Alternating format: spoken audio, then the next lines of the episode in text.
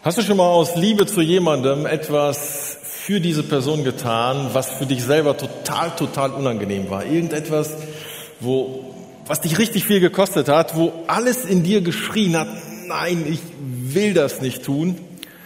Und das ist trotzdem getan. Wahrscheinlich schweben euch jetzt unterschiedliche Dinge vor. Also ich muss daran denken, als wir gerade äh, ganz jung verheiratet waren, so erste, zweite Woche nach der Heirat. Ich war zarte 22 Jahre alt. Ähm, dann schrie Irene plötzlich durch die Wohnung, Sascha, komm schnell, hier ist eine riesen Monsterspinne. Vielleicht auch nicht mal Spinne, sondern nur Monster, riesengroß. Und ich dachte so, wow, jetzt ist der Moment gekommen. Jetzt kann ich dir den, den Mann des Hauses markieren. Sieben Jahre war ich im Fitnessstudio. Das ist mein Moment. Ich spannte meine Bizeps, schnappte mir den Staubsauger, langes Rohr, damit ich dieser Spinne nicht zu nahe kommen muss. Ne? Zittrige Knie, Pampers voll, ne? 22, da trägt man sowas noch. Bam, stürze mich auf diese Spinne, hab sie getötet, das Leben meiner Frau gerettet. Sie liebt mich bis heute dafür. Es hat sich richtig, richtig gelohnt. Krasse Aktion, werde ich nie vergessen, von mir, heldenhaft. Jemand oder alle von euch, die Kinder haben, tun ähnlich heldenhafte Dinge. Kinder volle Pampers. Hast du schon mal Pampers von einem Baby gewechselt? Kannst du dir vorstellen, wie ekelhaft das ist? Also ich, ich denke, eigentlich wurde Kindergeld erfunden, damit die Eltern entlohnt werden dafür, dass sie Pampers wechseln.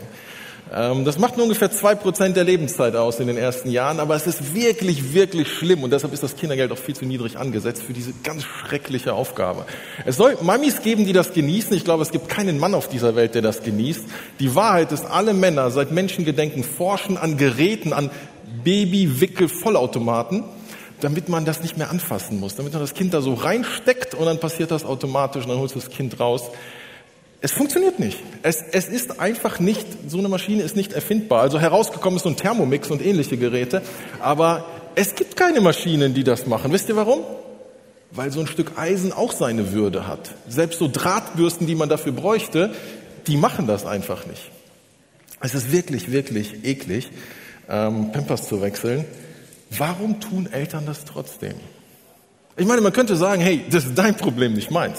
Also, Baby, wir haben schon so viel Aufwand mit dir und jetzt machst du die Windel voll und warum, warum sollten wir uns dem stellen? Das ist eigentlich ganz einfach. Erstens, wir lieben unsere Kinder und wir tun's.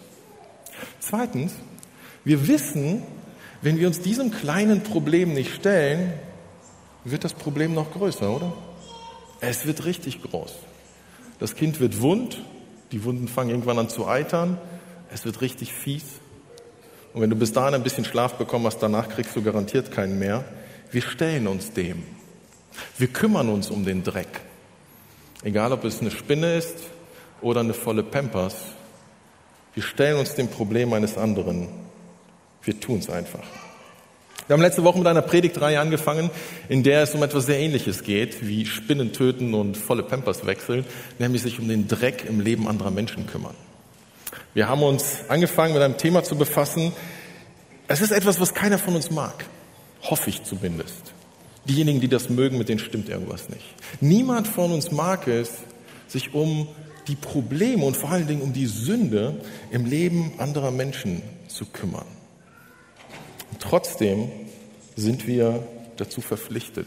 Gott erwartet es von uns. Jesus sagt es ganz direkt und es gibt keine zwei Meinungen dazu, ob wir Jesus nicht missverstanden haben oder das ganz anders gemeint ist. Wir hatten diesen Text, das ist der Basistext unserer Predigtreihe und wir werden ihn immer und immer wieder lesen. Matthäus Kapitel 18, da sagt Jesus zu seinen Jüngern, sagt damit zu allen Christen, die jemals leben werden, wenn dein Bruder oder deine Schwester, wahrscheinlich sündigen die Brüder öfter, wenn dein Bruder oder deine Schwester sündigt, dann geh zu ihm und stell ihn unter vier Augen zur Rede. Hört er auf dich? So hast du deinen Bruder zurückgewonnen. Hört er nicht auf dich, dann geh mit einem oder zwei anderen noch einmal zu ihm, denn jede Sache soll aufgrund der Aussage von zwei oder drei Zeugen entschieden werden. Will er auch auf diese nicht hören, dann bring die Sache vor die Gemeinde. Will er auch auf die Gemeinde nicht hören, dann ist das Problem riesengroß.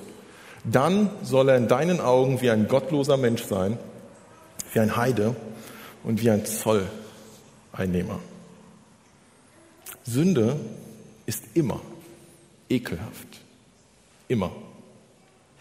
Und was noch schlimmer ist, Sünde ist immer schlimm. Denn Sünde ist immer tödlich. Sünde ist so schlimm, dass Millionen, wahrscheinlich Milliarden von Menschen die Ewigkeit in der Hölle verbringen werden. Nur wegen Sünde. Nicht, weil Gott sie nicht liebt, nicht, weil Gott nicht eine Lösung dafür hat, sondern weil Menschen sich für Sünde entscheiden. Ich verstehe das Neue Testament so, dass es in der Hölle auch Menschen geben wird, die Jahre, vielleicht sogar Jahrzehnte in eine Gemeinde gingen, vielleicht sogar Mitglieder einer Gemeinde waren, sich irgendwann mal für Jesus entschieden haben, aber irgendwann mal die Sache mit der Sünde nicht mehr so ernst nahmen und sich so weit verlaufen haben, dass sie den Weg zurück nicht mehr gefunden haben. Und viele dieser Menschen, dieser Christen, werden die Ewigkeit in der Hölle verbringen, vielleicht auch, weil es niemanden gab, der ihnen gesagt hat, hey, ich habe den Eindruck, du verläufst dich gerade. Ich habe den Eindruck, du nimmst das mit der Sünde nicht so ernst. Ich glaube, da gibt es ein Thema, einen Bereich in deinem Leben, wo du Sünde tolerierst. Und das ist keine Lappalie, das ist keine Kleinigkeit, das ist eine Abwärtsspirale. Vielleicht hat es diesen Menschen niemand gesagt. Und deshalb sagt Jesus, toleriere Sünde nie in deinem eigenen Leben und toleriere nie die Sünde im Leben deines Mitchristen. Wenn du die Sünde siehst, hast du Verantwortung, Sascha, und jeder andere auch. Geh hin und sprich mit der Person. Victor hat das letzten Sonntag genial ausgeführt. Wenn du die Predigt verpasst hast, hör die unbedingt nach. Es lohnt sich sehr. Ähm, Victor hat es ausgeführt. Es fällt uns eigentlich schwer, schon allein gesellschaftlich. Wir verstehen uns als tolerant und wir sind an vielen Stellen tolerant und das ist auch an vielen Stellen richtig gut. Bei dem Thema nicht. Gesellschaftlich ist es so, ja, du lebst dein Leben, ich lebe mein Leben. Und wenn ich will, dass du dich in mein Leben einmischst, lade ich dich dazu ein. Ich bestimme, ob du in mein Leben hineinsprechen darfst oder nicht. Ich bestimme, ob ich dich in mein Leben heranlasse oder nicht. Jesus sagt, darum geht es bei diesem Thema nicht. Die Frage ist nicht, die Voraussetzung ist nicht, dass der andere das will, dass er dich fragt, sondern du siehst die Sünde und da gibt es eine Null-Toleranz-Grenze. Persönlich ist das Thema auch herausfordernd. Ich meine, wenn ich Sünde im Leben von Viktor sehen würde, das ist extrem selten, aber tun wir mal so. Ich sehe Sünde im Leben von Viktor und entscheide mich hinzugehen und ihn darauf anzusprechen. Das ist gefährlich. Wisst ihr warum? Weil in dem Moment, wo mir das auffällt, fallen mir meine eigenen Sünden ein. Und zwar noch viel mehr als bei Viktor. Das ist ein blödes Gefühl. Soll ich wirklich zu ihm gehen, obwohl ich ein schlechterer Mensch bin als er? Vielleicht bin ich auch ein besserer Mensch. Hat nur keiner gemerkt. Ändert aber auch nichts. Außerdem laufe ich Gefahr, wenn ich zu ihm gehe, dass er sagt, Sascha, also auf Anhieb fallen mir das und das und das und das und das ein. Und du willst mir sagen, ich meine, Victor würde nie so reagieren, aber an sich laufe ich Gefahr, dass mein Gegenüber mir sagt, du bist ja selbst nicht besser. Es gibt sogar eine Bibelstelle. Hol erstmal den Balken aus deinem Auge, dann kannst du meinen Splitter rausholen, hat Jesus gesagt. Ist zwar eine verdrehte Bibelstelle, wenn ich sie so benutze, aber es ist eine. Es fühlt sich nicht gut an, jemanden zu korrigieren. Es fühlt sich für Viktor nicht gut an, wenn ich ihn auf etwas hinweise. Und es fühlt sich für mich nicht gut an, ihn darauf hinzuweisen. Es ist viel einfacher, viel bequemer, Augen zu und durch, nichts sagen. Vielleicht macht es ja ein anderer. Gemeintlich ist das übrigens auch gar nicht ganz so einfach. Weil viele Menschen haben das Gefühl, naja, wir haben doch drei Pastoren, wir haben sieben ehrenamtliche Älteste, die sollen das machen. Wir haben doch ein Seelsorgeteam, das sind doch Profis. Sollen die doch. All diese Ausreden gelten für Jesus nicht. Jesus macht hier keine Differenzierung. Wenn du deinen Bruder sündigen siehst, gehen. Ich finde das mega herausfordernd. Es ist eine Verpflichtung. Es ist alternativlos. Und es ist richtig, richtig ernst und wichtig. Heute geht es um die Haltung. Um die Haltung, die ich einnehmen soll, die jeder von uns einnehmen soll, wenn wir Sünde im Leben eines Mitchristen sehen. Und wir brauchen tatsächlich an dieser Stelle die Unterscheidung. Wir als Christen haben nicht die Aufgaben, jedem Sünder in dieser Welt das möglichst jeden Tag vor, vor, den Kopf zu knallen, dass er Sünder ist. Hier geht es um Verantwortung unter Christen, innerhalb der Gemeinde insbesondere. Welche Haltung sollen, müssen wir haben, wenn wir Sünde im Leben des anderen sehen? Jesus gibt uns hier einen Hinweis darauf, worum es geht, und daran wird auch die Haltung deutlich. Jesus sagt, hört auf dich, so hast du deinen Bruder zurückgewonnen. Das Ziel ist, nicht den Viktor fertig zu machen, nicht den Viktor niederzudrücken, nicht ihn zu demütigen, nicht mich über ihn zu stellen, sondern das Ziel ist, ihn zu gewinnen. Ihn zu gewinnen, zurückzukommen auf den Weg, den wir gemeinsam gehen, den Jesus definiert hat. Und das ist auch der Grund, warum Jesus sagt, sprich erstmal mit ihm alleine. Er sagt nicht, sprich mit deiner Ehefrau darüber, sprich mit deinem Hauskreis darüber, sprich mit dem Ältestenrat darüber, ruf einen der Pastoren an. Nein, unter vier Augen. Geh hin und sprich mit der Person.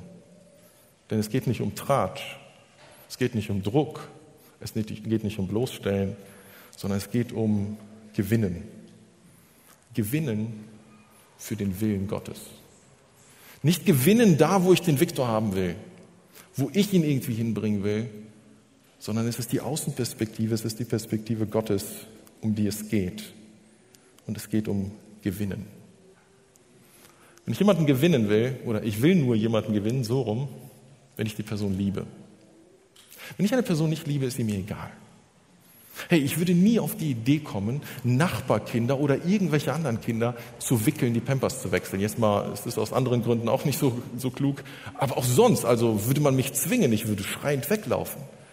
Warum würde ich mich um irgendjemanden kümmern, der nicht zu mir gehört, der, wo ich die Verantwortung nicht habe? Wir übernehmen Verantwortung für Menschen, weil wir es müssen oder weil wir sie lieben. Hier geht es um die Kategorie lieben. Und biblische Nächstenliebe ist unter anderem so definiert, dass wir einander auf Schuld hinweisen. Das beginnt schon im Alten Testament. Die grundlegende Definition von Nächstenliebe ist nicht erst im Neuen Testament, sondern im Alten Testament. In 3. Mose 19 hat Gott definiert, wo es um Heiligkeit, um die Heiligkeit des Volkes geht, sagt Gott, wenn du etwas gegen deinen Bruder oder deine Schwester hast, wenn Sünde vorliegt, dann trage deinen Groll nicht mit dir. Rede offen mit ihnen darüber, sonst machst du dich selbst schuldig. Räche dich nicht an deinen Mitmenschen und trage niemand etwas nach. Liebe deinen Mitmenschen wie dich selbst. Ich bin der Herr. Das ist total spannend. Nächstenliebe ist nicht erst im Neuen Testament erfunden. Hier ist das Thema ein bisschen anders gelagert, aber es geht um Sünde, um persönliche Sünde in diesem Fall. Und das Prinzip ist aber das gleiche. Der Inbegriff von Nächstenliebe ist nicht, ich drücke ein Auge zu, sondern ich drücke es gerade nicht zu. Sondern ich gehe hin und sage es der Person. Rede offen darüber, sonst, wenn ich es nicht tue, mache ich mich schuldig. Das ist so, als wenn ich sehe, wie Viktor sich ein Glas eingießt und ich weiß, in dieser Flasche, in dieser Flasche ist Gift. Und er gießt das ein und er will das trinken und er merkt es nicht, aber ich sitze daneben und ich weiß es. Und ich sage es ihm nicht. Ich bin nicht nur dann schuldig, wenn ich das Gift da reingemacht habe. Ich bin nicht nur dann schuldig, wenn ich ihn zwinge, das zu trinken. Ich bin auch schuldig, wenn ich es weiß und ihn nicht warne. Sünde ist Gift.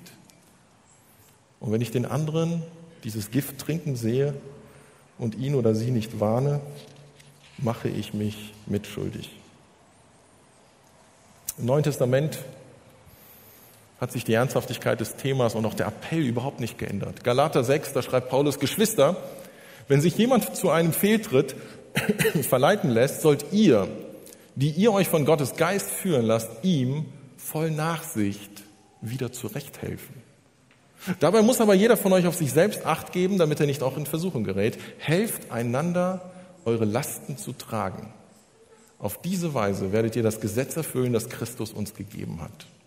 Genauso wie Jesus rechnet Paulus damit, dass es Sünde im Leben von Menschen gibt, im Leben von Christen gibt. Es ist keine Überraschung. Also wir können nicht irgendwie so voll, oh krass, Viktor sündigt. Ja, er ist ein normaler Mensch, wie alle anderen auch. Christen sündigen, völlig klar. Fehltritte, Sünden, sich verlaufen, sich verirren. Aber helft einander voller Nachsicht wieder zurecht. Voller Nachsicht bedeutet mit Gnade, bedeutet mit Liebe, mit einer Haltung, ich will dich gewinnen. Ich will dich überzeugen. Ich liebe dich und deshalb spreche ich das an. Paulus sagt ja einen weiteren Punkt, auf den ich nachher noch zurückkomme. Helft einander, die Lasten zu tragen. Meine Aufgabe ist nicht damit abgeschlossen, dass ich Viktor sage, Viktor, ich glaube, da gibt es ein Problem in deinem Leben. Und dann gehe ich weg und er ist mit seinem Problem allein. Helft einander, die Lasten zu tragen, bedeutet, Victor, wenn du mit diesem Thema zu kämpfen hast, wenn es dir schwerfällt, gegen die Sünde vorzugehen, da konsequent zu sein, was kann ich tun, um dich dabei zu unterstützen? Wie kann ich dir helfen, dich nicht nur darauf hinzuweisen, sondern gesund zu werden? Eine letzte Bibelstelle an dieser Stelle, Epheser Kapitel 4, Vers 15. Stattdessen sollen wir in einem Geist der Liebe an der Wahrheit festhalten. Es ist nicht entweder Liebe oder Wahrheit. Es ist nicht Wahrheit ohne Liebe, es ist nicht Liebe ohne Wahrheit, sondern an der Liebe, in der Liebe, in einem Geist der Liebe, an der Wahrheit festhalten, damit wir im Glauben wachsen und in jeder Hinsicht mehr und mehr dem ähnlich werden, der das Haupt ist, Christus. Wir reden seit Jahren in dieser Gemeinde ganz fokussiert und immer wieder über Wachstum. Es geht beim Christsein darum zu wachsen. Und dabei geht es nicht um die Selbstverwirklichung oder selber einfach ein toller Premium-Christ zu werden, sondern wachsen ähnlich wie Christus zu werden. Lernen, Veränderung, ein Prozess. Und wie wachsen wir? Durch die Gemeinschaft. Gott hat sich etwas Geniales wie Gemeinde ausgedacht, wo er ganz unterschiedliche Menschen zusammenführt und sagt, hey, ich weiß, das ist herausfordernd. Stellt euch den. Ihr wachst gemeinsam und einander auf Fehler hinzuweisen, in Liebe die Wahrheit zu sagen, ist ein Schlüsselthema dafür. Aus Liebe die Wahrheit sagen, das tun wir nicht nur, wenn es bequem ist. Das tun wir nicht, wenn wir uns dabei wohlfühlen, sondern wir tun es, weil es richtig ist. Wenn ich dieses Gespräch mit Viktor suche, ist es für mich wahnsinnig unangenehm und für ihn fast noch mehr. Und ich könnte mit einer Haltung kommen, hey Viktor, ich sehe dein Problem, bedeutet ja, ich, ich bin besser. Ich sehe das, ich stehe ja irgendwie über dir gefühlt. Aber das ist die falsche Haltung. Die Haltung ist Wahrheit in Liebe. Warum? Weil Sünde schlimm ist. Und weil es ein höheres Ziel gibt als Viktor und ich fühlen uns wohl. Sünde ist viel zu ernst. Bei Sünde geht es um Heiligkeit, um Vorbildsein, um Verantwortung. Sünde zieht immer Kreise. Wenn wir das nicht thematisieren, vergiftet es mehr Menschen. Und ganz wichtig an erster Stelle, es geht um die Ehre Gottes. Gott ist heilig. Als Christen sind wir heilig. Und es ist nicht immer einfach in dieser Welt, diese Heiligkeit beizubehalten. Deshalb brauchen wir einander, um für Heiligkeit zu kämpfen. Wir brauchen diese Kultur einer konstruktiven, einer wertschätzenden, einer unterstützenden Kritik. Man redet in vielen Kontexten, in der Schule lernen wir konstruktive Kritik, am Arbeitsplätzen ist das immer wieder Thema. In der Gemeinde brauchen wir das auch, aber noch eine Stufe mehr, denn wir brauchen das verpackt in Liebe und Gnade. Dem begegnest du vielleicht manchmal an deinem Arbeitsplatz oder außerhalb von Gemeinde. In der Gemeinde sollte das immer mit Liebe und Gnade verbunden sein. Als Pastorenteam reden wir immer wieder darüber. Wir haben das schon mehrfach hier erzählt. Wir haben uns entschieden, dass wir alles daran setzen wollen, dass wir Konflikte und Herausforderungen, die wir auch miteinander haben, Situationen, in denen wir einander vielleicht verletzen, zu nahe treten, etwas Unangemessenes sagen, dass wir das nicht stehen lassen wollen. Wir wollen nicht, dass es dem Teufel gelingt, Dinge zwischen uns zu bringen.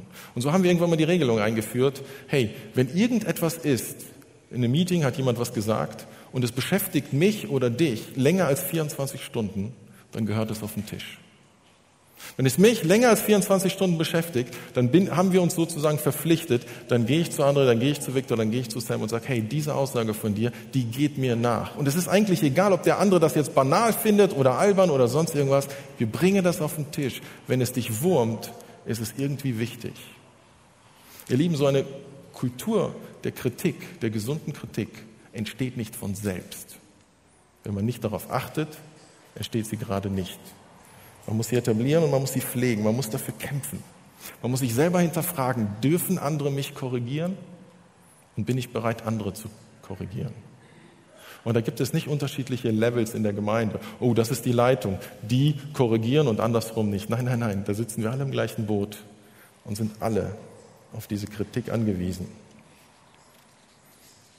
Im Hoffnungswerk, dem ich jetzt seit einem Jahr unsere Fluthilfe ähm, recht intensiv eingebunden bin, haben wir mittlerweile recht viele Mitarbeiter, verschiedenste Leute. Genial. Ich bin super dankbar für jeden von ihnen. Ein wilder, chaotischer, leidenschaftlicher Haufen mit wahnsinnigen Fähigkeiten. Aber wir sind fast alles Menschen, die sich vor einem Jahr noch nicht mal kannten. Wir haben quasi einen Crashkurs in, schmeißen einen Haufen Leute zusammen und wir gucken, was passiert. Und ja, es gibt Reibereien, es gibt Herausforderungen, es gibt Verletzungen, es gibt Schuld. Mir selbst ist das vor, vor wenigen Wochen passiert. Ich bekam mit, da gab es eine Situation, wo jemand einspringen musste, wo wir jemanden suchten, der eine kleine Aufgabe an einem Samstagmorgen um 8.30 Uhr, das ist schon mies genug, übernehmen würde. Und es wurde in die Gruppe gefragt und es kam keine Rückmeldung und am Ende blieb es an einer Mitarbeiterin hängen, die von weit her dahin fahren musste, um den Job zu erledigen. Ich habe geschäumt vor Wut. Ich war so sauer, weil wir eine Gruppe von Leuten vor Ort hatten, die hätten einfach nur mal ein bisschen früher aufstehen müssen und das erledigen. Dann müsste nicht jemand 50 Kilometer anfahren, um diese Kleinigkeit zu erledigen. Und ich habe mich richtig geärgert. Ich war, ich war echt verärgert. Ich dachte, es geht gar nicht. Und ich habe das im Leitungsteam erwähnt. Ich sage, ey, also diese, diese Gruppe da, die, die stellen sich an, die, die ziehen nicht mit an einem Strang. Was ich nicht gemacht habe, ihr habt den Fehler ja ahnt den schon, ich bin nicht zu denen hingefahren, habe gesagt, hört mal, was war das eigentlich? Ich habe das jetzt erst Wochen später gemacht. Vor zwei, drei Wochen saß ich mit denen zusammen, habe das mal fallen gelassen. Die Mitarbeiter haben sich das geduldig angehört, wie Sascha sich da aufregt und sagt, wie es falsch gelaufen ist und wie es hätte richtig laufen sollen. Und am Ende guckt mich eine der Mitarbeiterinnen an und sagt, Sascha, ich glaube, das hast du völlig falsch verstanden. Wir haben unsere Hilfe angeboten die wurde halt abgelehnt. Die Mitarbeiterin wollte das selber machen. Boah, also es war echt eine kalte Dusche. Ich habe mich ziemlich geschämt, dass ich mich so lange geärgert habe. Ich habe mich ziemlich geschämt, dass ich das so innerlich mich aufgebauscht hat. Ich habe mich da entschuldigt. Und ich bin so dankbar, dass sie den Mut hatte, das einfach zu sagen. Sascha, du liegst da falsch. Und sie sagte das so liebevoll. Das war so Okay, keine weitere Diskussion. Ich habe gelernt, hoffentlich. Wir brauchen einander. Wir verlaufen uns alle mal. Und es ist so gut und so wertvoll und absolut wichtig, dass wir einander unterstützen. Das beste Vorbild dafür ist Gott selbst. Gott hat uns in unserer Not, in unserer Sünde, in unserer Schuld gesehen und er hat nicht gesagt, hey, das ist euer Problem sondern Gott hat sich auf den Weg gemacht, wurde Mensch, hat einen Plan entwickelt, hat diesen Plan ausgeführt, hat eine Lösung vorbereitet und sagt, ich mache euer Problem zu meinem Problem. Und Jesus ist gekommen und hat die Wahrheit gesprochen. Wisst ihr was? Die Wahrheit war auch schon vorher da. Gott hatte vorher das Gesetz gegeben und die Menschen wussten die Wahrheit. Was ihnen fehlte, war dieser liebevolle, gnädige Zugang, der kam in der Person Jesus. Und als Jesus kam, hat er nicht gesagt, hey, die Wahrheit ist jetzt anders, sondern Jesus hat gesagt, die Wahrheit ist genauso, wie sie vorher war. Aber ich, Gott, habe mich auf den Weg gemacht, damit ihr versteht, ich liebe euch und deshalb sage ich euch die Wahrheit. Und weil ihr die Wahrheit alleine nicht schafft, habe ich einen Weg geschaffen aus Liebe, so dass ihr gerecht und heilig leben könnt. Jesus hat die Wahrheit mit Liebe gesagt. Wir kennen, viele von uns kennen die Geschichte von der Ehebrecherin, die zu Jesus gebracht wird. Und ganz oft wird diese Geschichte missverstanden. Hey, die Pharisäer sagen, hey, sie hat gesündigt und Jesus sagt, ach, ist doch nicht so schlimm, wir drücken jetzt ein Auge zu. Überhaupt nicht. Jesus hat den Pharisäern gesagt, was sie falsch gemacht haben. Und sie sind gegangen. Und dann war er mit dieser Frau alleine. Und er hat nicht ein Auge zugedrückt.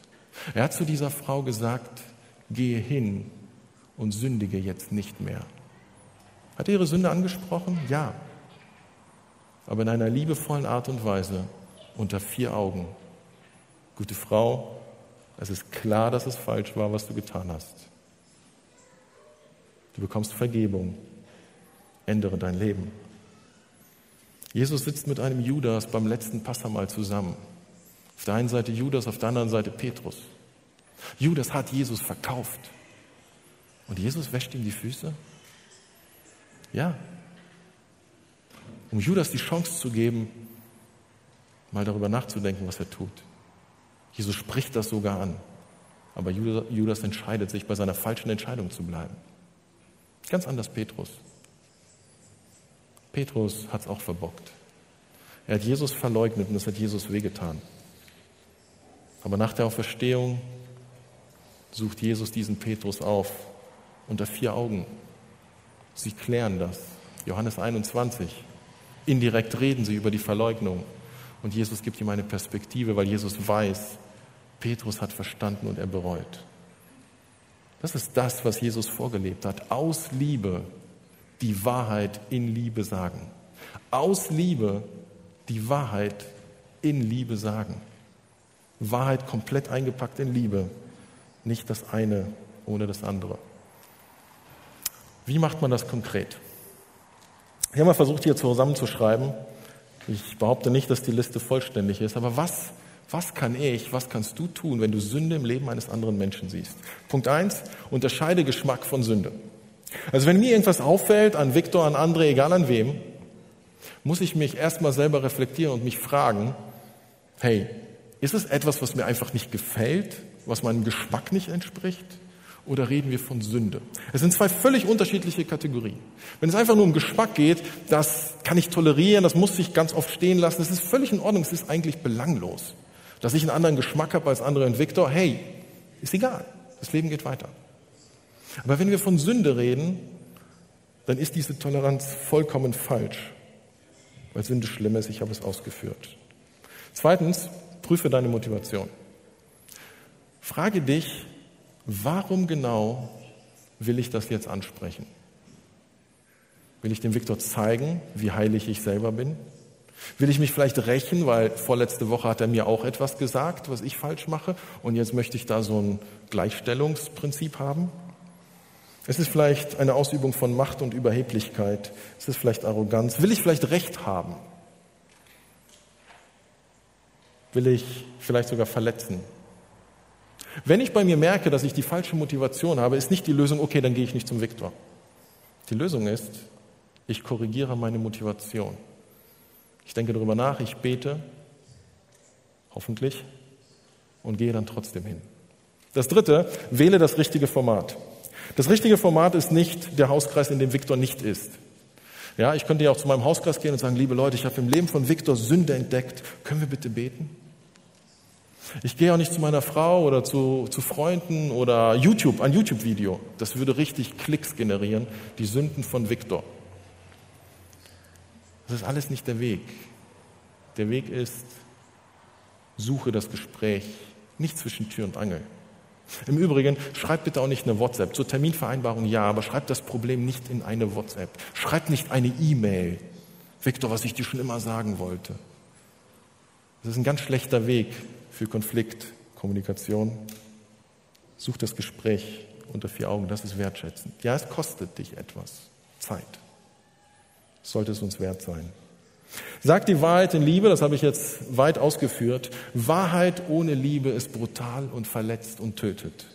Liebe ohne Wahrheit ist keine Liebe, sondern Gleichgültigkeit. Einer der größten Theologen äh, des letzten Jahrhunderts, ähm, so, jetzt habe ich mein Zitat verloren. Ähm, ja, ich habe das Zitat wirklich verloren. Sagte etwas Wichtiges das kann ich sagen. ähm, Karl Hilti, das war nicht der wichtigste Theologe, aber ein anderer, er sagte mal, Liebe ohne Wahrheit hilft nicht, Wahrheit ohne Liebe heilt nicht. Liebe ohne Wahrheit hilft niemandem. Wahrheit ohne Liebe heilt nicht. Und deshalb brauchen wir die Kombination von Liebe und Wahrheit immer zusammen. Der nächste Punkt ist, spekuliere nicht über die Gründe und Motive. Wenn ich Sünde im Leben von Viktor sehe, könnte ich mir Gedanken machen, ja, das ist schon immer eine Charakterschwäche von Viktor gewesen. Und er hat wahrscheinlich eine schlimme Kindheit gehabt. Wahrscheinlich ist er frustriert, wahrscheinlich sind seine Nachbarn schlecht zu ihm, äh, wahrscheinlich Ich könnte mir vieles ausdenken, warum Viktor wohl so falsch handelt. Lasst es alles weg. Es geht doch nicht darum, was ich meine, warum Viktor da falsch handelt. Spekulationen über Gründe, über Motive sollte ich weglassen. Einfach das Gespräch suchen, auch nicht voreingenommen sein. Und damit bin ich beim nächsten Punkt. Sei selbst korrekturbereit. Es kann sein, dass ich zu Viktor gehe und sage, kann es sein, dass du da Sünde in deinem Leben hast? Und er sagt, nee, das ist völlig falsch wahrgenommen. Nee, das ist nicht so. Es kann sein, dass ich falsch liege. Und das ist okay. Manche Menschen haben Angst, jemanden zu korrigieren. Ja, was ist, wenn ich falsch liege? Ja, dann ist das so. Dann ist es besser, dass du da warst und dann weißt du es, als dass du denkst, der Mensch lebt in Sünde und er tut es gar nicht. Sei selbst korrekturbereit, nicht besserwisserisch. Geh hin und frag nach. Der siebte Punkt ist, sei barmherzig und gleichzeitig konsequent. Sei barmherzig. Unser Basistext Matthäus 18, direkt danach wird Jesus gefragt, wie oft soll ich meinem Bruder, der sündigt, vergeben? Und Jesus sagt siebenmal, 77 Mal pro Tag. Immer weiter.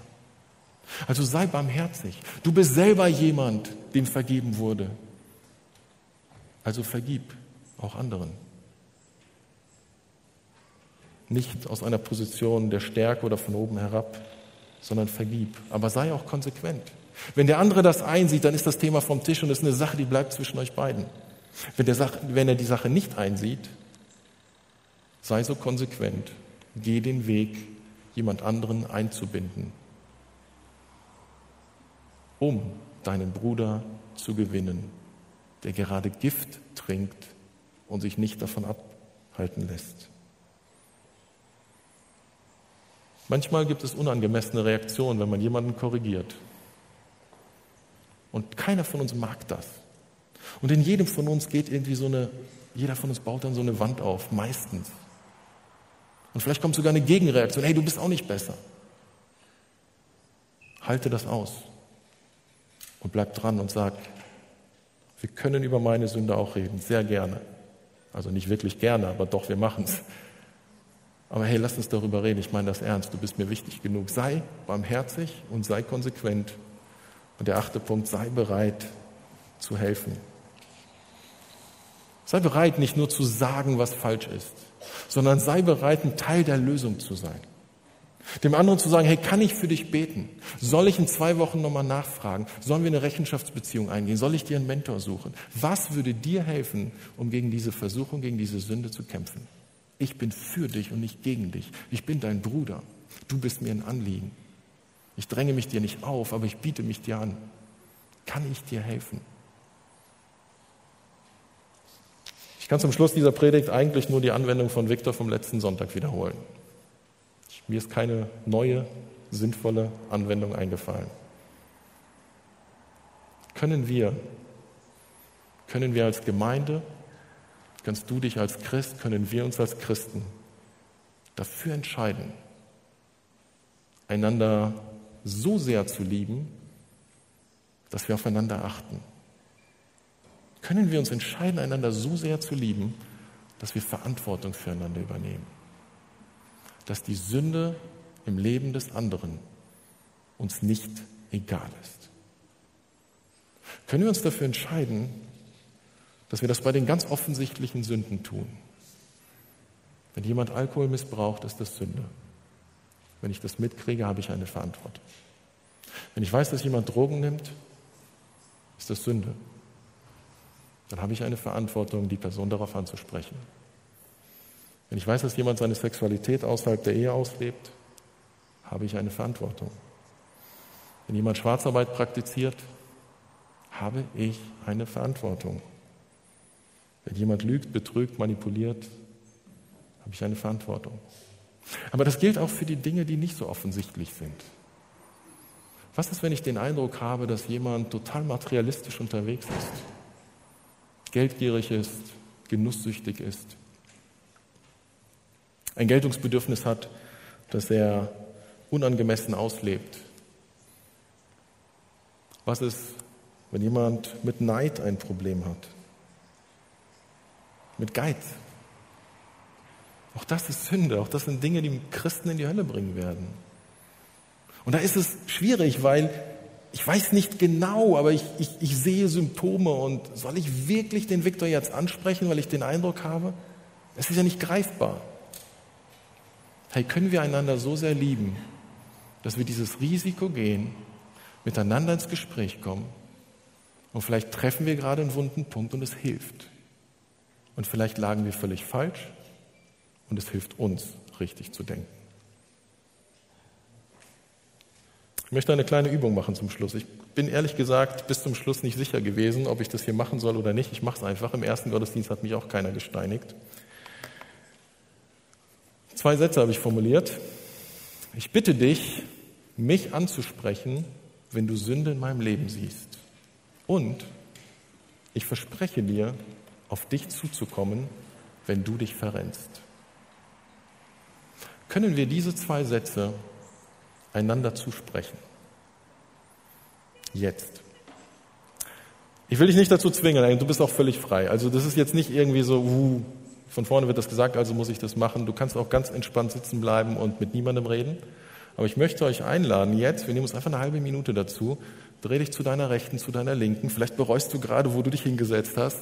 Ist egal, ob es dein Ehepartner, ob es ein Freund ist oder ob es eine Person ist, die du gar nicht kennst. Wir unterscheiden jetzt auch mal gerade nicht, bist du wiedergeborener Christ oder bist du einfach, einfach neugierig und dabei, zum ersten Mal dabei. Es soll nicht unangenehm für dich sein, aber es geht, es geht um die Sache. Können wir uns einander zuwenden und sagen, hey Viktor, ich bitte dich, mich darauf anzusprechen, wenn du Sünde in meinem Leben siehst. Ich lade dich dazu ein. Ich bitte dich darum. Und ich verspreche dir, du bist mir so wichtig, wenn ich Sünde bei dir sehe, dann werde ich das ansprechen. Können wir das gerade machen? Wenn du alleine sitzt, kannst du irgendwo rübergehen. Wir können das einander sagen. Ich mache mein Mikro aus und gehe zu Heinrich.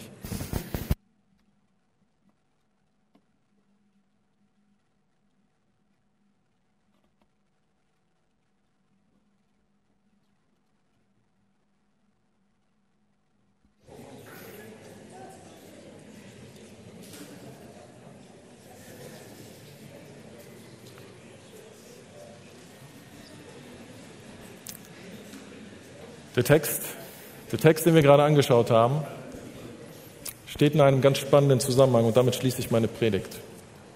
Viele von uns kennen aus dem Johannesevangelium die Geschichte, wo Jesus sagt, ich bin der gute Hirte. Und ich habe 100 Schafe. Und wenn ein Schaf sich verirrt, lasse ich die 99 zurück und gehe das eine suchen. Wisst ihr was? In unserem Text in Matthäus 18 steht das gleiche Gleichnis direkt vor unserem Text. Und warum? Weil Jesus nicht der Einzige ist, der dem verlorenen Schaf nachgeht, sondern das Gleiche von uns erwartet. Er sagt, wenn 99 Prozent der Gemeinde auf dem richtigen Weg sind und einer sich verläuft, lass bitte die 99 stehen für eine Weile. Die kommen klar. Geh dem einen nach. Das macht nicht nur Jesus, sondern das erwartet Jesus von uns. Können wir eine Gemeinde sein, eine Kultur prägen, kann es für uns selbstverständlich werden, dass wir einander so lieben, dass wir es nicht zulassen, dass einer sich verläuft und keiner geht nach.